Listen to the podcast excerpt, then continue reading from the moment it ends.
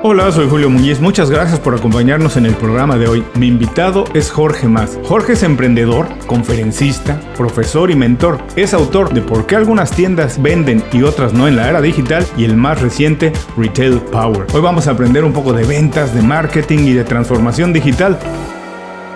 Esto es Inconfundiblemente.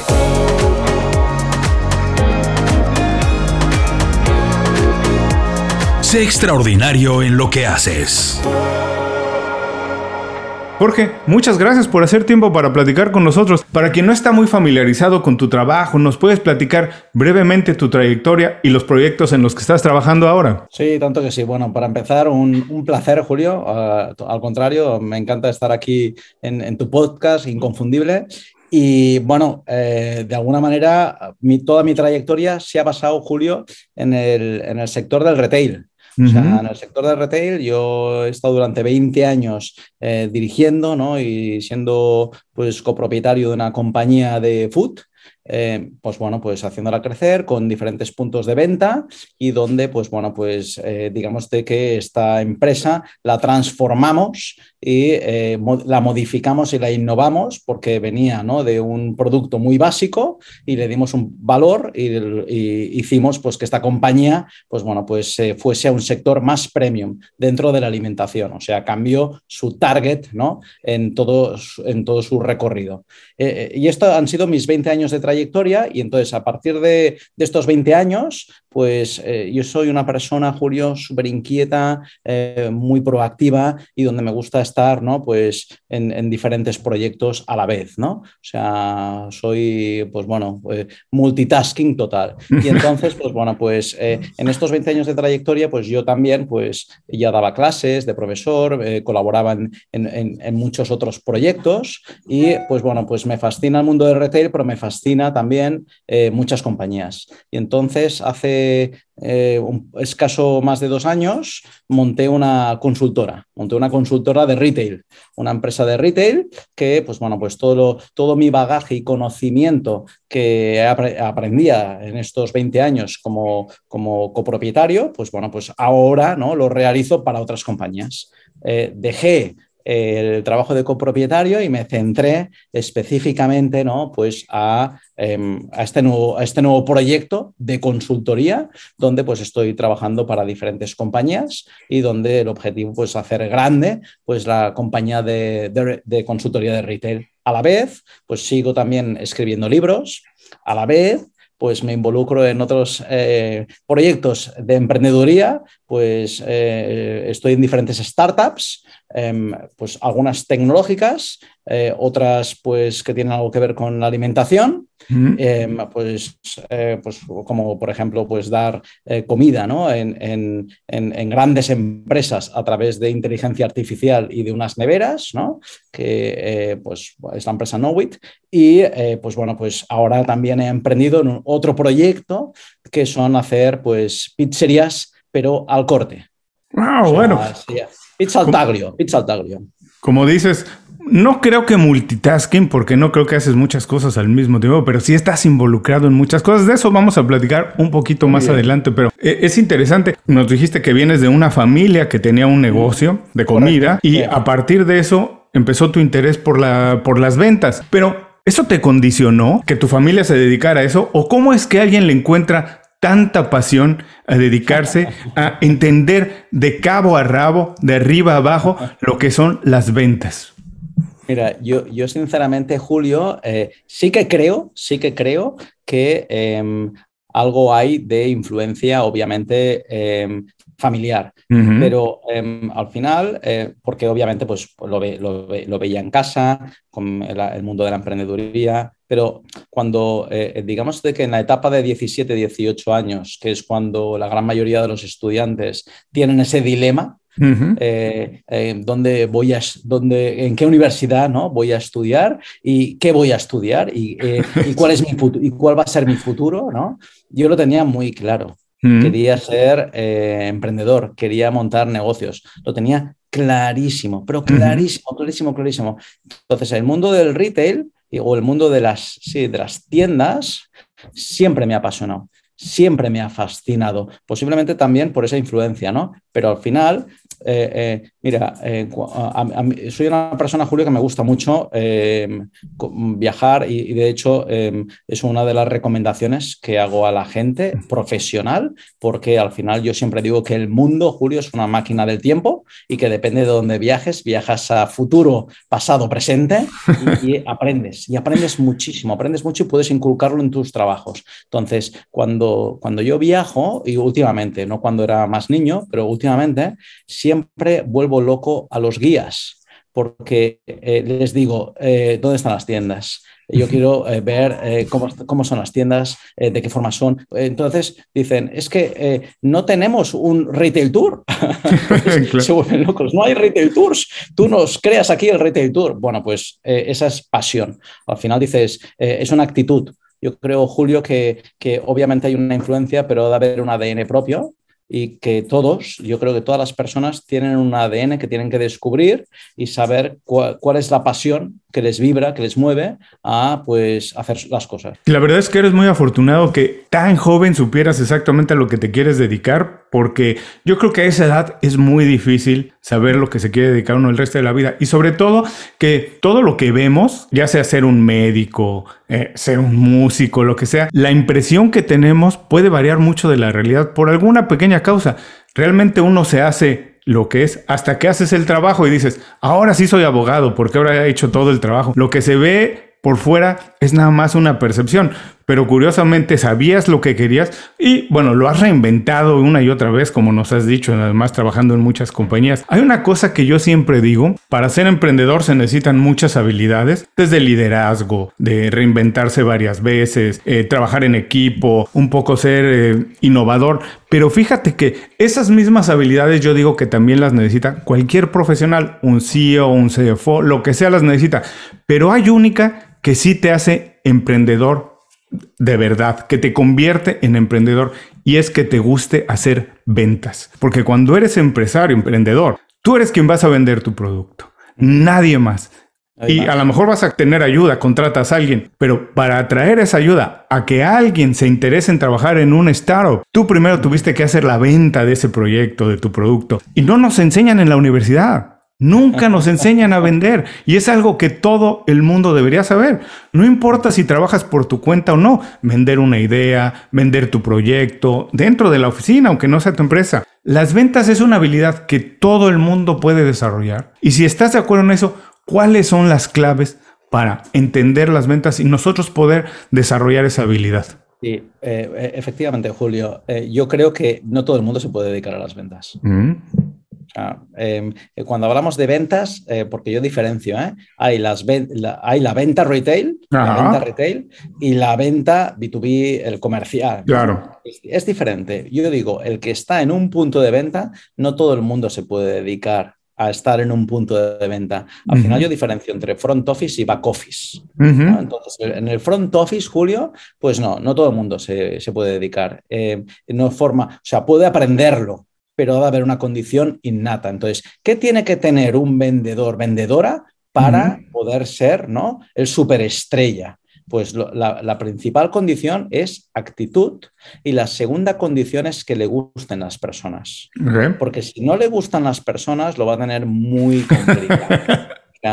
entonces, entonces, esas son las dos condiciones claves. La tercera condición porque esto es muy importante decir, vale, tú tienes la primera y la segunda, ya puedes ser vendedor, vale, pero ¿estás en el lugar adecuado? Eso es muy importante, Julio, porque hay muchos vendedores, pues mira, por ejemplo, eh, vendedor, vendedora de perfumes. Bueno, pues igual no le gustan nada los perfumes, em, entonces eh, no están en el lugar adecuado, ¿vale? Si se tiene que dedicar por necesidad, pues, pues, pues, pues es, un hecho. Un hecho.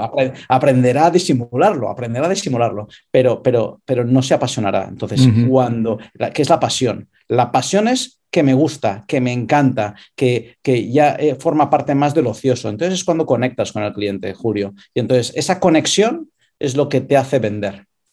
Entonces, te voy a poner un ejemplo. Mira, eh, había un vendedor que, eh, pues bueno, pues em, yo siempre digo, eh, ¿qué es, lo que más, ¿qué es lo que más vendes? Es lo que más te gusta. ¿no? o sea, yo hago siempre este KPI. Vas a un punto de venta, oye, y le preguntas al vendedor, vendedora, oye, ¿qué es lo que más te gusta? Luego miras, miras ranking y efectivamente, aquello es lo que, aquello es lo que más vende. Entonces, había un vendedor que no le gustaban los quesos, no le gustaban nada los quesos, ¿no? Pero nada, nada, nada, nada. Y entonces, bueno, pues aquella persona pues bueno, pues eh, yo iba mirando las ventas y decía, ah, este no, no, no, no, no, vende quesos, o sea, no, no, no, no, pero yo desconocía que no le gustaban los quesos, ¿no? Yo lo desconocía. Entonces, bueno, pues hacíamos catas de quesos, veía que, bueno, eh, probaba, pero no, no lo disfrutaba, ¿no? No lo disfrutaba, ¿vale? Entonces, pero aquella persona yo notaba que se esforzaba y a un día le dije, oye, una pregunta, eh, Alfredo se llamaba, Alfredo, ¿a ti te gustan los quesos? ¿Tú disfrutas con los quesos? Y, me dijo, pues, pues no, lo siento, pero se me hace una faena, ¿no? Eh, vender, eh, vender, quesos, bueno, pues, pues ningún problema. Entonces, en, esa misma, en ese mismo punto de venta se puso un apasionado de los quesos. Ah. Dispararon las ventas. Se dispararon. Y aquella persona, pues, ¿qué, ¿qué, era lo que más le gustaba? Esta persona se especializaba mucho en jamón. Bueno, pues, pues, pues se puso en una sección donde también brilló. Entonces, al final, el vendedor vendedora tiene que saber escoger cuál es su condición de venta estrella.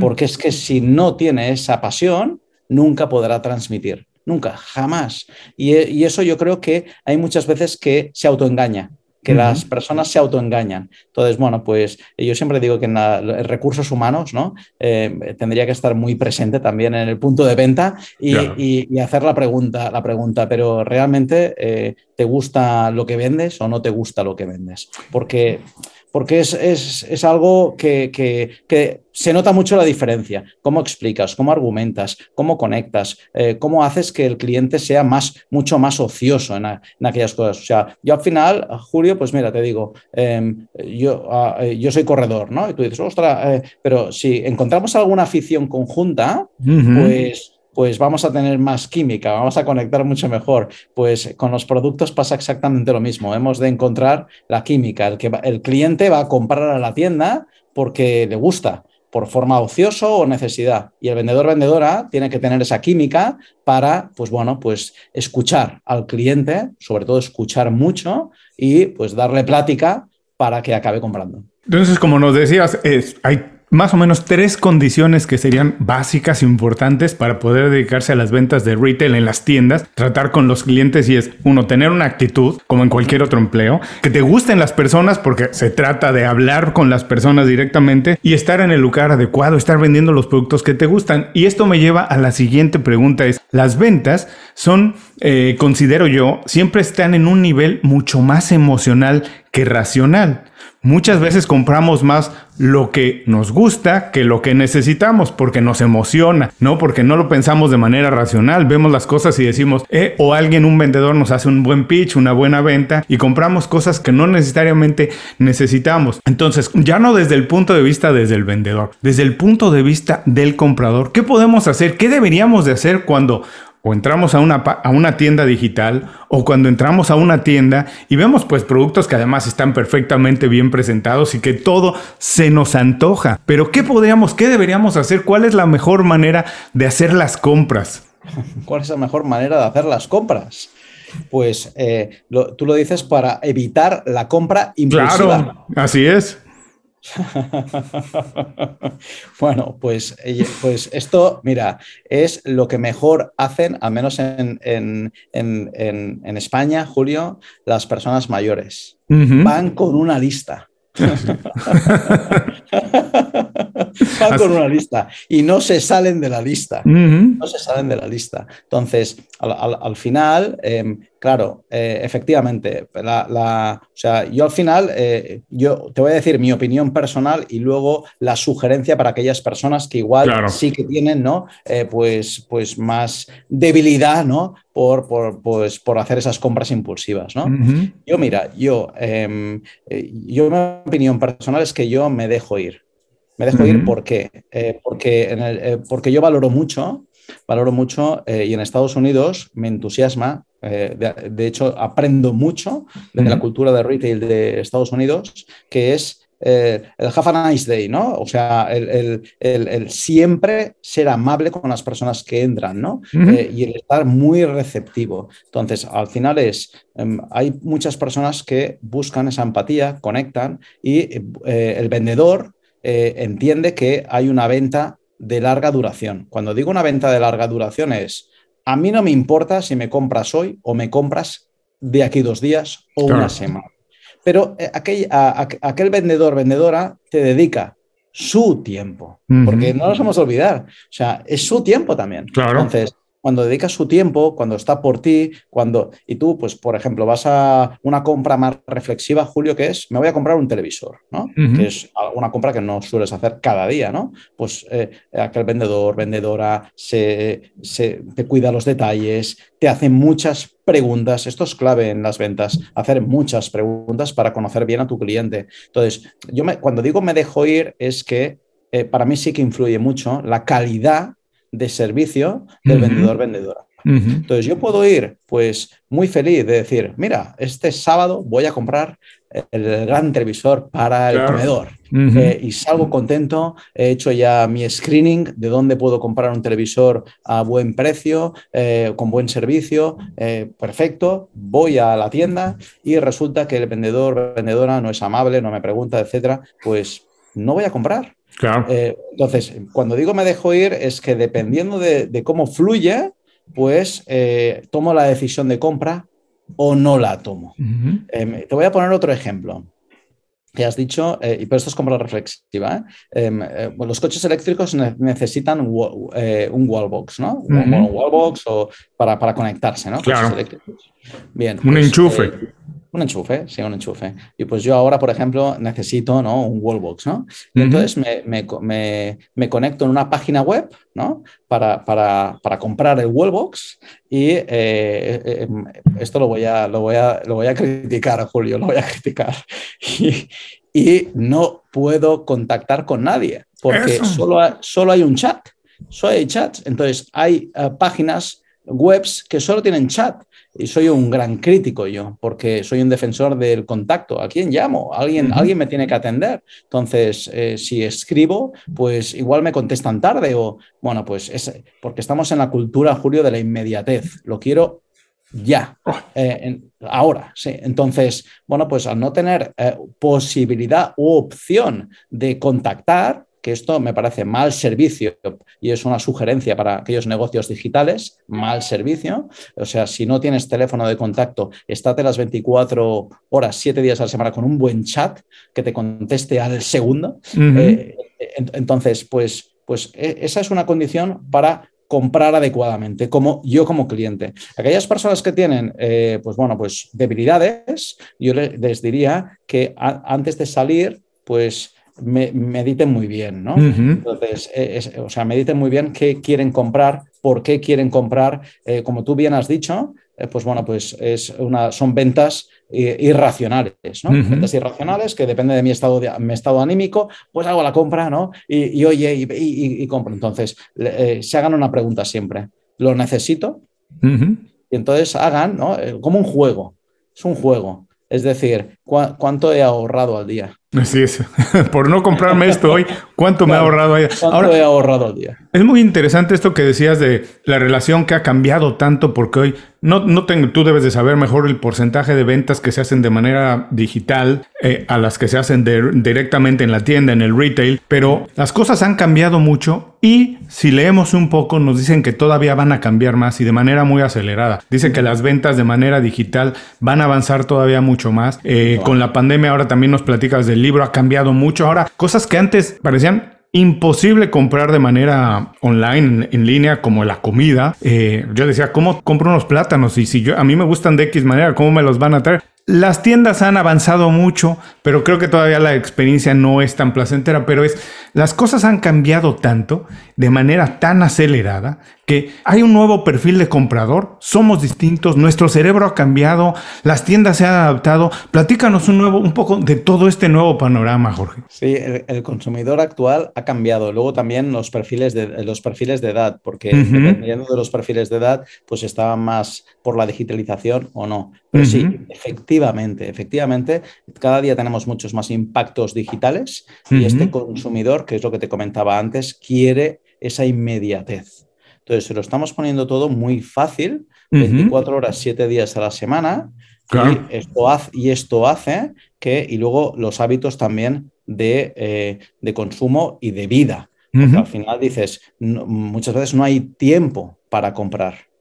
No hay tiempo. Entonces, eh, el online se ha convertido también a veces en una facilidad, en un confort. Entonces, esto es lo que va cambiando, pero no nos, no nos, hemos de olvidar de una cosa, que al final el cliente, o sea, el, cliente sigue queriendo la compra ociosa. Entonces, eh, al final nos vamos a entender muchas veces que eh, el futuro, el futuro del retail es híbrido, Julio. Entonces, em, no, no, va a haber una tienda 100% online o una tienda 100% offline.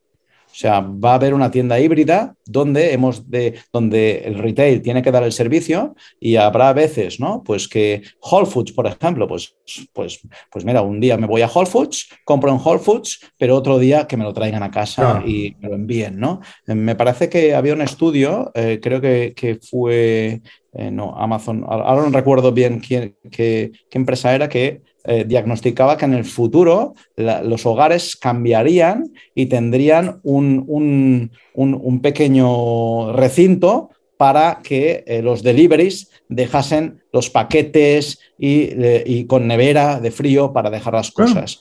¿Por qué? Porque al final, eh, pues bueno, pues va, a ir todo tan creciendo que la gente va a ir siempre pidiendo. Entonces, eh, creo que actualmente no llegamos al 20%, en España, por ejemplo, no llegamos al 20% de, venta online em, y, tenemos un índice alto en venta online, o sea, somos de los países mundiales con índice alto, pero eh, todavía está mucho por crecer este ámbito. Pero, pero recordar de que mm, vamos a tener una tienda híbrida donde, eh, como tú bien has dicho, en conceptos digitales todavía queda mucho por hacer, eh, todavía al final es confort, pero la, tienda online no te transmite ¿no? Esta, esta, experiencia, no te transmite este contacto que hablamos humano, porque en definitiva la tienda online ahora nos transmite inmediatez, rapidez, agilidad, pero no hay una conexión es,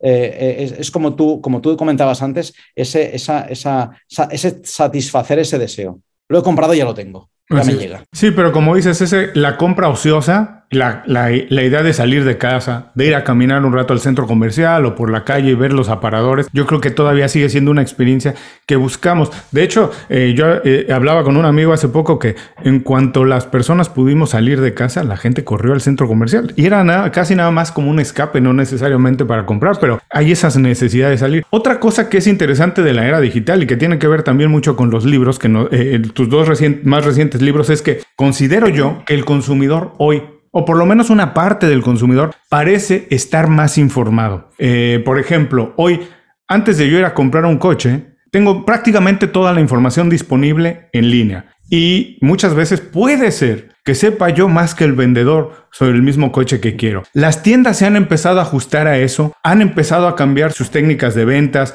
han cambiado un poco incluso el diseño de las tiendas para esperar un consumidor a lo mejor un poco más informado? Eh, eh, eh, muy buena esta pregunta, Julio, muy buena esta reflexión. Efectivamente, todavía, o sea, el consumidor está evolucionando más rápido que el retail. Ok. y, o sea, yo digo que hemos de implementar la cultura agile. El retail tiene que ser agile. Ajá.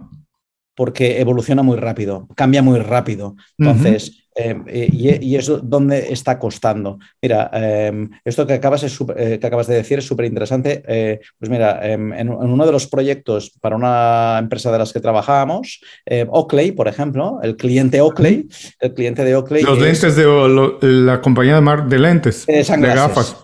Sí, de gafas. Pues, pues bueno, pues resulta de que, como tú bien dices, y te estoy hablando de antes de la pandemia, pues el cliente ya venía muy informado lo que tú estás diciendo. Eh, venía a la tienda sabiendo más que el vendedor vendedora. Claro. El vendedor se enfadaba. Se enfadaba, se enfadaba el vendedor, porque, porque, porque claro, el, o sea, tenemos aquí ¿no? el, estigma de que el vendedor tiene que saber más que el cliente. Es un error. El cliente, ¿eh? o sea, el, vendedor lo que tiene que hacer es conectar, es satisfacer, es puro marketing, satisfacer necesidades. Al final es, oye, si ese cliente, que es un cliente JASP, que es un cliente que, eh, pues, muy tecnócrata, le gusta demostrar que sabe más, empatiza con el cliente, déjalo que fluya y sobre todo y dile cosas que igual no sabe. Pues, ostras, pues sabes que la marca Oakley tiene un flagship en Milán y que, oye, que con la empresa luxótica están montando, pues sorpréndele por otro lado. Y sabes, eh, pues eh, que, eh, mira, tal persona está llevando estas gafas, o sea, dale otros, otros factores que igual no conozca, que no tengan nada, tanto que ver con el tecnicismo del producto, pero satisface sus necesidades, que salga contento y reflexivo, porque aquella persona ya sabe que se quiere comprar una Lo único que lo único que, está haciendo al vendedor es demostrarle que es un fan. No le rompas la, la, emoción y la ilusión de ser fan de la marca. Entonces, efectivamente, como tú bien dices, el vendedor, vendedora, eh, eh, eh, has tocado diferentes aspectos. Vendedor, vendedora tiene que cambiar muy bien la forma de trabajar con el cliente. Vienen, vienen de muchos tipos. Te voy a poner otro ejemplo. el cliente de hoy, aparte de venir con mucha información, le encanta hacer fotografías. Claro. Claro, vosotros, por ejemplo, ¿no? aquí en, Miami, Estados Unidos, pues ya lo tenéis arraigado desde hace mucho tiempo de que forma parte ¿no? Eh, del show. La tienda forma parte del show. Entonces hacen fotografías y al contrario, vosotros lo incentiváis. Cuélgalo en Instagram, oye, y te doy un descuento, ¿vale? Pero en España, por ejemplo, pues no es el caso. Haces cuatro fotografías y hay mucha gente que te dice, está prohibido, no puedes hacer fotos. Entonces dices, pues tú no te estás adaptando a la cultura de hoy y, esto, y esto forma parte, este vendedor, vendedora tiene que cambiar. Espacio. Por ejemplo, ahora eh, me parece que fue en, julio, en Dateline, en, el mall Dateline, aquí en Miami, abrió Apple, ¿no? Sí. Abrió la Apple Store. Sí, sí, sí. Hicieron una, renovación. Bueno, a mí me encanta este centro comercial, me fascina. Em, y bueno, pues al final, ¿cómo, ¿cómo se está adaptando? Pues al final ha hecho un cambio. Eh, y, yo, yo, para mí digo, pues eh, sinceramente, el efecto reclamo, pues entiendo, ¿no? Eh, que ahora el Mall Deadland pues está teniendo otro tráfico, está teniendo otro flujo, ha cambiado un poco su forma de trabajar. Eso forma parte del espacio, como Apple está cambiando ¿no? ese espacio que ya hacía tiempo que quedaba un poco pues, pues anticuado. Entonces, pues al final tenemos que buscar también ¿no? Eh, eh, grandes empresas que ayudan y que influyen de hacia dónde se mueven ¿no? las nuevas corrientes. Apple es una de ellas. Apple de alguna manera ha, reinventado el retail ¿no? Eh, con su introducción de experiencias. ¿no? Pues ese espacio forma parte al final, esa sostenibilidad, o sea, Apple introdujo, introdujo verde en sus tiendas, ¿no? pero es que ahora está introduciendo otro elemento Julio, que es súper importante, que es la historia. O sea, es decir, hemos de apreciar historia, sostenibilidad, eh, son una, serie de valores que, el, post-COVID pues, nos está haciendo también más humanos. Entonces, por ejemplo, Apple en, Los Ángeles pues, eh, ha restaurado todo lo que es un, cine, un cine antiguo, lo ha restaurado y ha convertido una súper auténtica flagship, retomando al origen inicial del cine. Entonces, eso, eso es cuidar la historia. Esto que está tan de moda, no solo en las ventas, en el marketing y en todo lo que tiene que ver con comunicación del storytelling, de contar historias, porque es la manera de conectar con las personas, ¿no? Ah, si tú le cuentas a alguien una historia, es más fácil que recuerde tu tienda, tu producto, porque va a recordar la historia. Eh, hay una cosa que también mencionas muy importante, que es vivir la experiencia en la tienda. Hay quien lo ha hecho mejor que no. Bueno, Apple ha revolucionado muchas cosas, curiosamente, fuera de su core industry, ha revolucionado muchas cosas eh, eh, y es un buen ejemplo, pero otras tiendas que se han acabado por convertir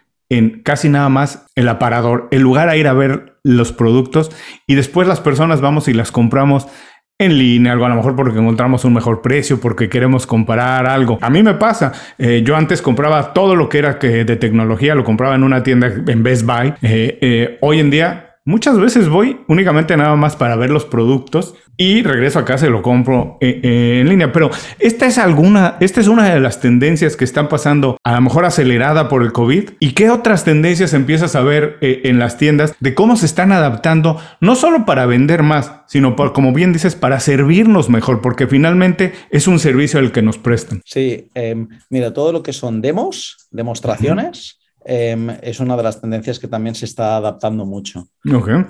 otra tendencia es el multiespacio y el multiespacio es, yo tengo una tienda de moda, pero abro una cafetería en mi, en mi espacio de moda para que tú te quedes eh, por, más tiempo.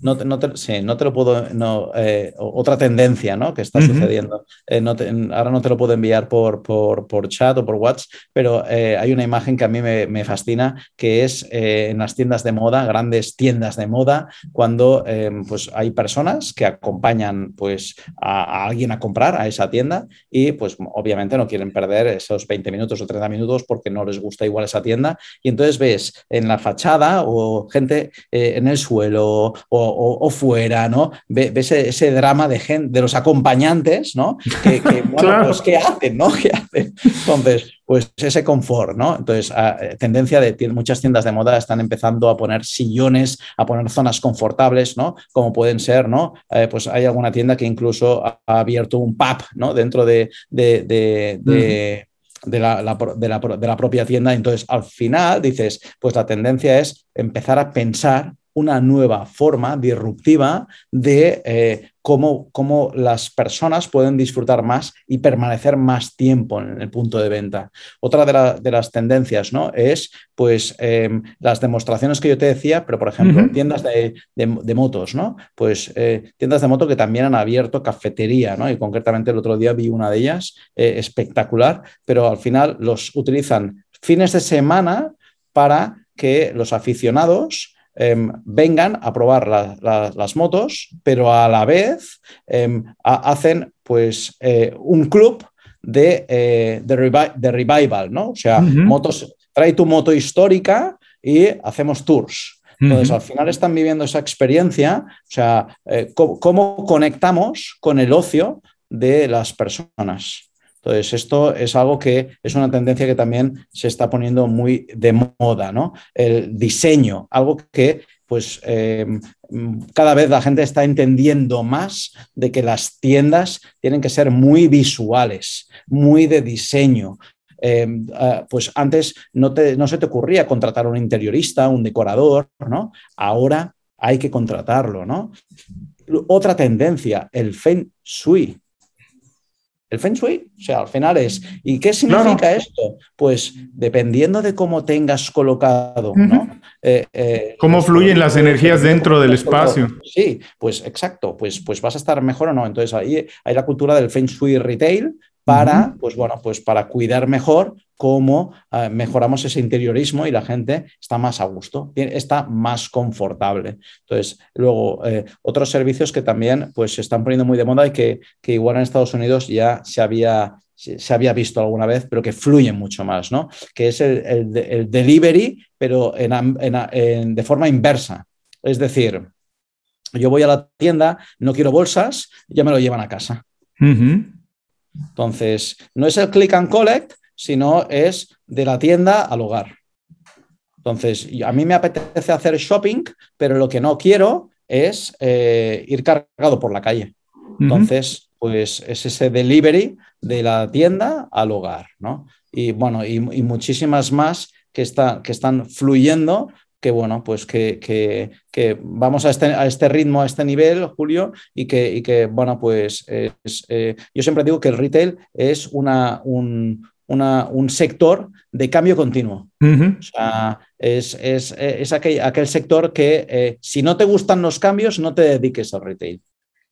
Aunque parecería de fuera, visto de fuera, a lo mejor parece una industria muy estable. Como dices, no, hay un par de cosas que me apasionan de esto. Hace poco veía un documental de cómo las mujeres compran ropa y toda esta tendencia ahora que hay de la moda rápida, ¿cierto? Antes uno buscaba ropa que durara mucho tiempo. Hoy las mujeres compran muchas veces prendas, también los hombres eh, jóvenes eh, eh, buscan prendas para poner una o dos veces porque la temporada cambia muy rápido. Compañías como Sara, por ejemplo, dice que ahora tienen 52 mini temporadas en lugar de tener cuatro temporadas, porque las mujeres van dos o tres veces a la semana a la tienda. Así que la tienda tiene que estar cambiando el aparador y todo el display de los productos casi todos los días, porque no quieres que regrese el comprador y que vea una tienda exactamente igual. Ahora, mira, hay una cosa que me parece muy curiosa, que tú eres el experto y, además eh, se nota que eres muy observador, pero ahora que hablabas de esto, de, crear una experiencia, de que tiendas han incorporado un pop o un café o algo para esto, yo me acuerdo de hace muchos años, bueno, porque somos, todavía somos jóvenes, pero ya tenemos algunos años, me acuerdo la primera vez que visité una Virgin Store, la super mega tienda de discos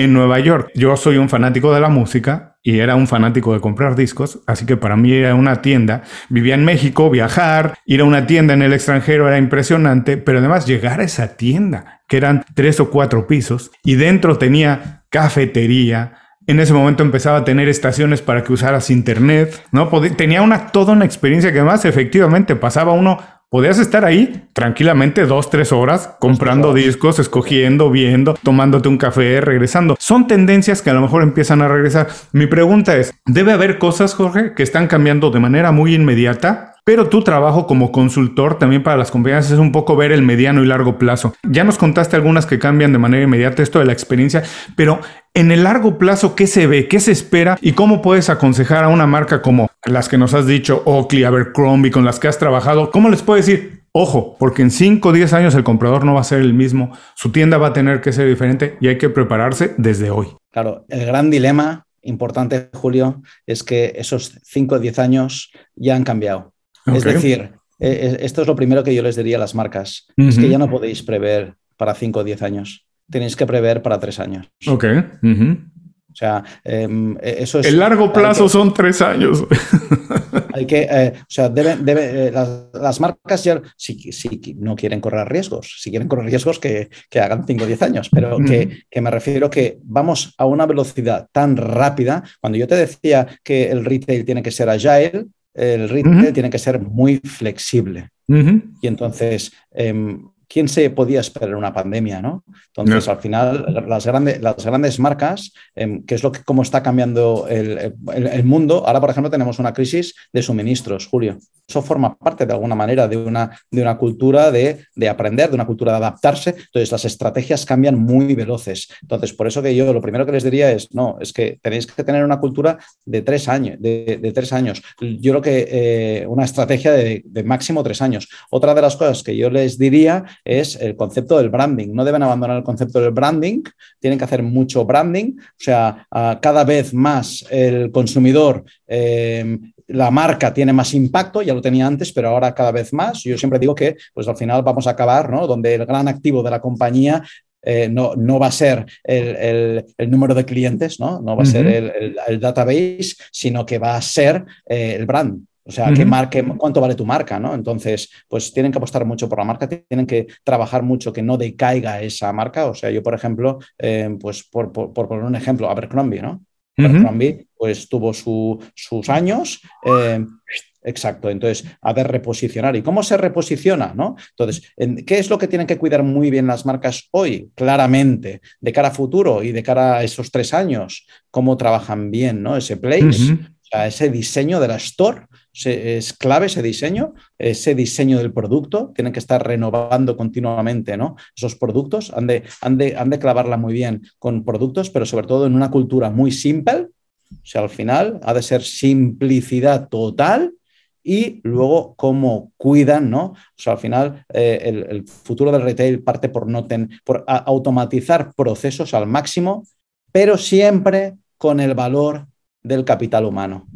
Las empresas que sepan trabajar muy bien la tecnología, mucha tecnología, pero con calor y capital humano, van a salir reforzadas. Con esto nos quedamos. Me encantó esto porque nos escuchan muchas personas que son emprendedores, a lo mejor alguno tiene una pequeña tienda de ropa, de, de zapatillas, de sneakers, y esto me parece súper importante. Las cosas que hay que tener muy en mente el branding, el capital humano en el que hay que invertir mucho y invertir mucho en su marca. Crear experiencias. A lo mejor si tengo una pequeña tienda, pero puedo hacer un, un, deal o tener una relación con una cafetería cercana, ofrecer el café dentro de mi tienda. Alguna manera encontrar, estar renovando y esto, crear experiencias. Pero lo que más me gustó, porque además de eso se trata más que nunca, más que nada el programa, es de invertir en nosotros, en las personas, en el capital humano.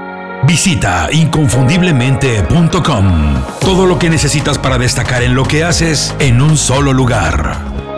Gracias por seguir con nosotros. Estoy platicando con Jorge Más. Jorge ha sido una plática muy interesante para todo el mundo, entender un poco más qué está pasando en las ventas, en el retail, a lo mejor hasta defendernos, saber, sentir que tenemos un poco más el control cuando vamos a hacer alguna compra, escoger mejor. Pero ahora lo que quiero es entender en esta segunda parte un poco más tu mentalidad como profesional. Nos has dejado ver que eres, además de inquieto, visionario, eh, eh, eres eh, observador, resiliente porque has comido 8 o 10 maratones, no sé cuántas ya, así que bueno, muchas de esas cosas tienes, pero lo que quiero saber es ¿Qué hábito personal o profesional consideras que ha sido el definitivo en tu carrera como consultor, como experto en las ventas? ¿Qué hábito no has necesitado y es el que has aprovechado de la mejor manera? Mira, yo creo que el, hábito ha sido la perseverancia y, sobre, y sobre todo em, yo creo que es un hábito que ha sido el levantarte muy pronto siempre. Mm. Yo no sé, eh, mucha gente con la que hablo me dice que esta idea de despertarse temprano, a lo mejor hasta conoces el libro del Club de las 5 AM, eh, mucha gente me dice, no tengo cómo explicarte, Julio, pero cuando cambié mi rutina,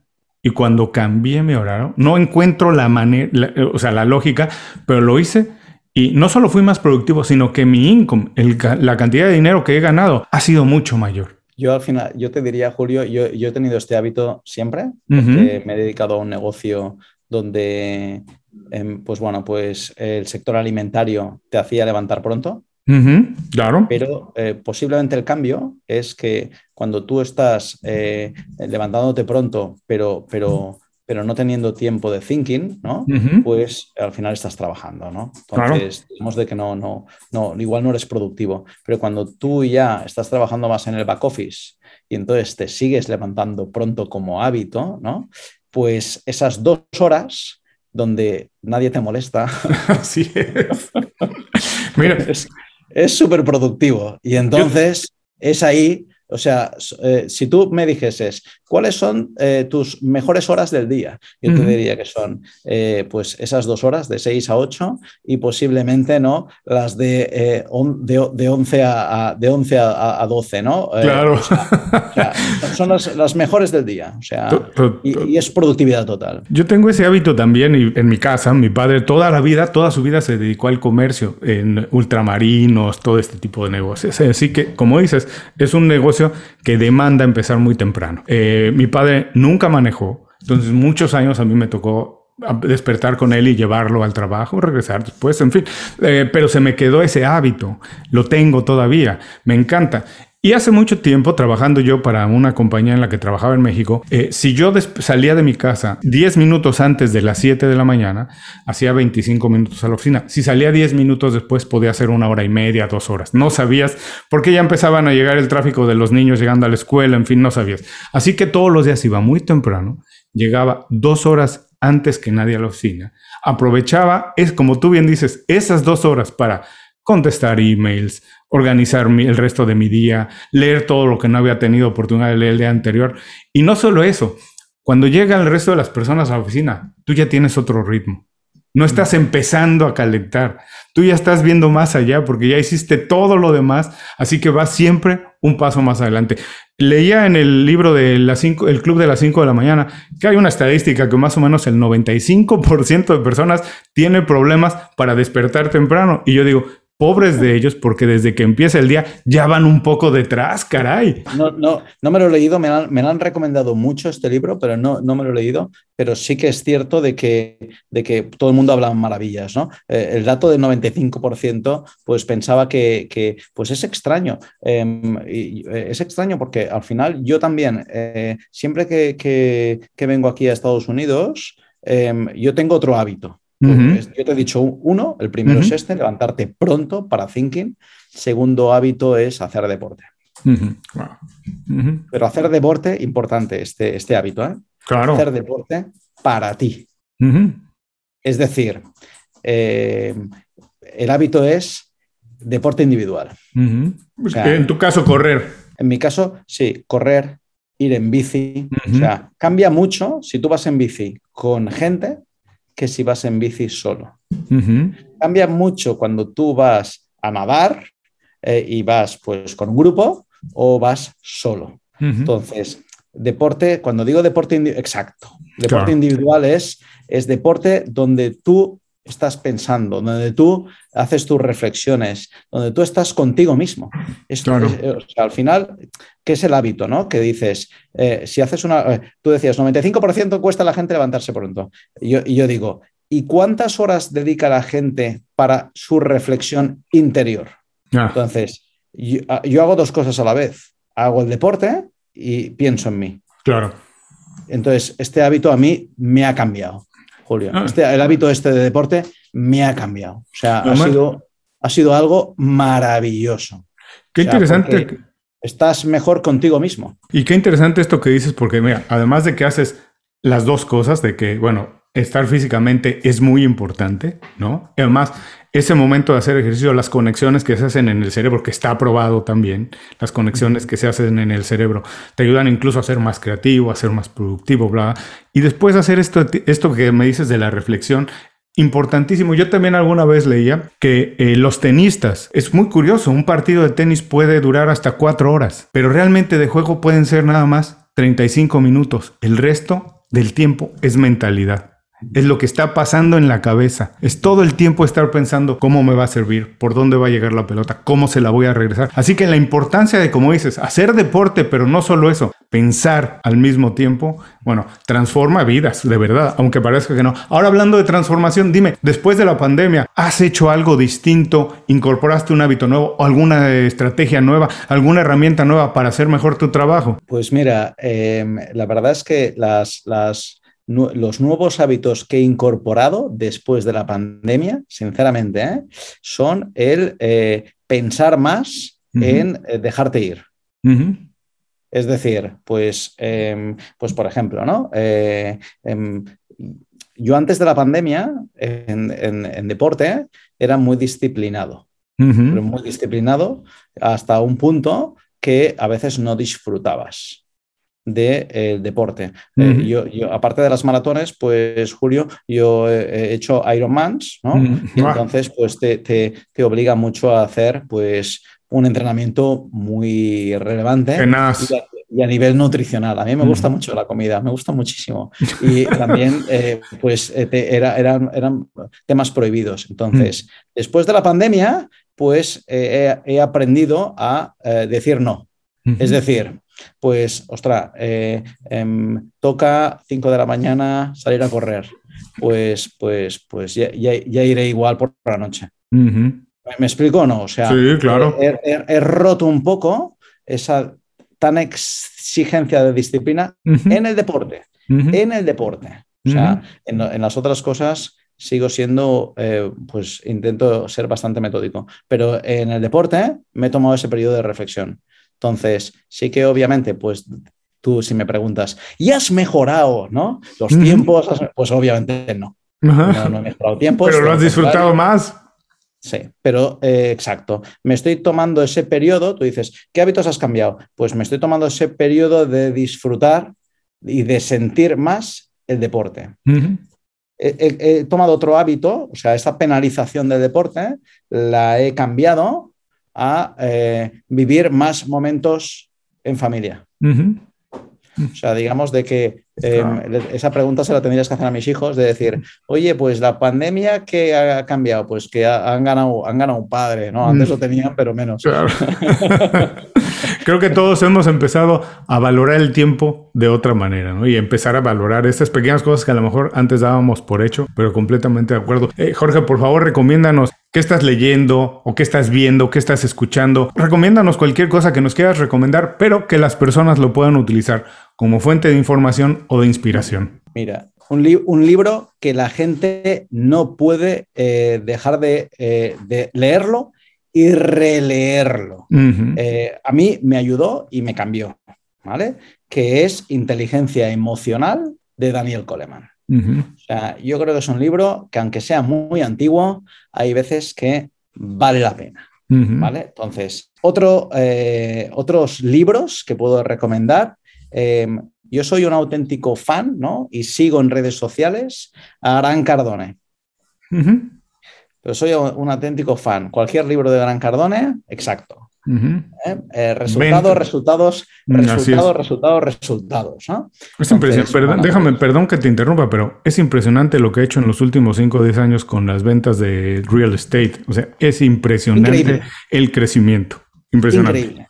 Cómo le, cómo, y cómo le ha dado la vuelta porque en real estate no era su, no era su, no era su confort. O sea, increíble. O sea, yo al final, eh, a, mí, a mí me fascina y me apasiona, Julio, eh, las personas con grandes sueños, pero sobre todo las que eh, luchan por conseguir esos grandes sueños. son, al final son ejemplos, ¿no? Y es lo que demuestra que que al final todo el mundo, eh, si se pone ¿no? Eh, como gran objetivo, pues bueno, al final eh, la buena suerte, ¿no? este es otro libro que recomiendo también, un clásico, ¿no? De Alex Rovira y, Fernando, Fernando Trías de Bes, pues que te demuestra de que has de luchar tú por tu, por tu propia suerte, ¿no?